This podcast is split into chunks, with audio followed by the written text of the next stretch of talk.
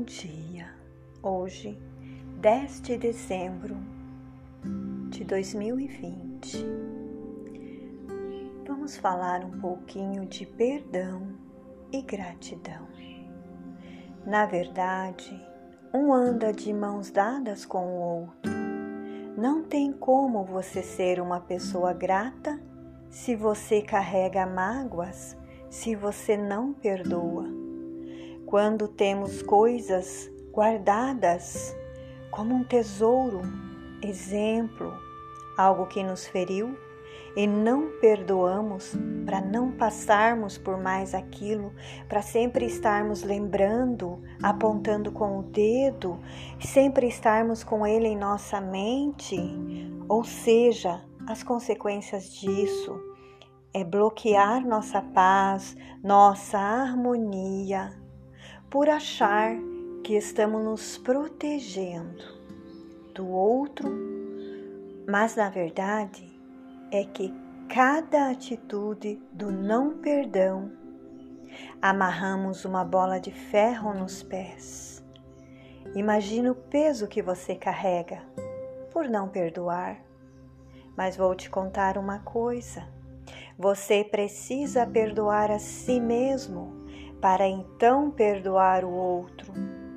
Não existe algoz nem vítima. Transforme seus paradigmas. Não segure uma brasa na mão achando que vai queimar o outro. Trabalhe isso em você. O perdão não tem a ver com o outro. É você que precisa se libertar. É você que precisa entender que o mais importante é você. É você ter paz no seu coração. É você ter paz no seu mundo, na sua mente. É você conseguir desbloquear o que está bloqueado. Às vezes você pensa: por que a minha vida não vai para frente? Por que o meu casamento fracassou? Por que os meus negócios não fluem? Por que eu não consigo ganhar dinheiro? Por que está acontecendo tudo isso comigo? Por quê? Por quê? Então eu digo: perdoa a você mesmo.